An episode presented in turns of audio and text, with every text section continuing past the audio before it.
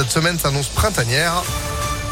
On fait le point sur tout ça juste après celle qui vient d'arriver. Bonjour Sandrine Ollier. Bonjour Phil, bonjour à tous. Comment ça va Bien et vous Le week-end fut bon Oui. Un peu venteux hein, dans les monts du Lyonnais, un peu pluvieux aussi. Mais Ah bah, bon. C'était surtout faire apprendre une euh, table de multiplication à son fils, c'est Ah, très très long. C'était laquelle C'était la table de 3. Ah la table de compliqué. Oh, non, c'est pas non, bah attendez C'est les- pas la plus compliquée, Attendez la disons. table de 7, vous allez voir. Bah je voyais, je vous dis que c'est la journée mondiale des maths. Bon allez, on commence avec quoi nous l'info Avec une bonne nouvelle, puisqu'on tombe le masque Ah. Oui. presque partout. Allez-y, souriez pour voir. Mais oui, mais je souris tout le temps. Dans les entreprises, les écoles, les magasins, les cinémas, les théâtres, les restaurants, seules exceptions, les transports en commun et les établissements de santé, mais aussi l'IUT Lyon 1 où les étudiants doivent garder le masque jusqu'à nouvel ordre. Ce week-end, Olivier Véran a appelé également les personnes à risque à garder elles aussi le masque et a annoncé une deuxième dose de rappel pour les plus de 80 ans. Il faut dire que les hospitalisations repartent un peu à la hausse. Le nombre de malades en soins critiques reste stable. Près de 60 500 nouveaux cas de Covid ont été recensés ces dernières 24 heures en France.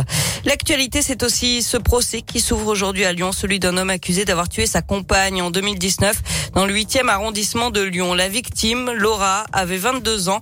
Il l'avait rouée de coups, il l'avait laissée agonisante. L'homme avait pris la fuite. Il n'a été retrouvé que deux mois plus tard à Marseille quand sa nouvelle compagne avait porté plainte pour violence conjugale.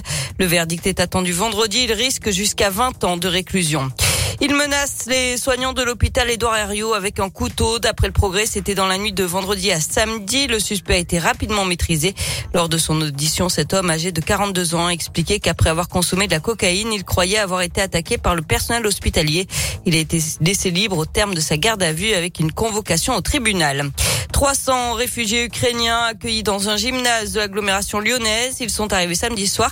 Ils ont passé la nuit à la halle des sports de Vivier-Merle avant de repartir direction Lisbonne. Un autre gymnase accueille des réfugiés depuis le 10 mars, celui de Bellecombe dans le 6e arrondissement. Pendant ce temps, en Ukraine, des bombardements russes ont touché une base militaire dans l'ouest du pays, près de la frontière polonaise, faisant 35 morts et 135 blessés. Un journaliste américain a été tué par balle dans la banlieue de Kiev.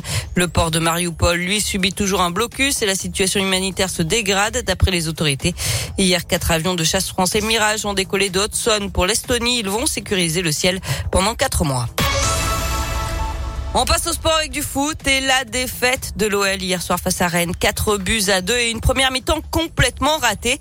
À 4 jours du huitième de finale retour de Ligue Europa contre Porto, c'est inquiétant et les Lyonnais ne peuvent s'en prendre qu'à eux-mêmes. Écoutez le milieu offensif, euh, Jeff euh, Rennes Aldelaïde. Ouais, de la colère, de la déception. On a été surpris et euh, voilà, on n'a pas su rebondir. Il y a des fois, il n'y a rien qui s'explique. Aujourd'hui, nos passes n'arrivaient pas, c'était dur alors que voilà, on a, on a vraiment des joueurs de qualité. Il va falloir analyser ce match et passer très vite à, à autre chose parce que voilà, il y, a une- il y a une autre compétition qui arrive euh, jeudi, oui. euh, contre un gros adversaire Porto qui nous ont montré de belles choses aussi euh, à l'aller. Donc euh, voilà, là, il va falloir se focaliser sur, euh, sur Porto et, et remporter ce match. Et en championnat, l'OL n'est que dixième à 9 points du podium. En basket, l'Asvel perd une place au classement après cette défaite face à Dijon samedi 82 à 75. Enfin, la France repart des Jeux paralympiques de Pékin avec 12 médailles dont 7 en or. Elle termine à la quatrième place du classement, égalisant ainsi sa meilleure performance historique. Bah parfait. Et puis à propos de l'OL, il y a une rencontre évidemment qu'on attend. Euh, c'est celle euh, face à Porto. Ce sera ce jeudi à l'OL Stadium et vous y serez. Pourquoi? Parce que toute cette semaine, à tout moment de la journée, vous pouvez gagner vos invitations sur impactfm.fr et tous les matins aussi bien sûr entre 6h et 10h. Merci beaucoup Sandrine. Vous restez avec nous. 6h34. Météolion.net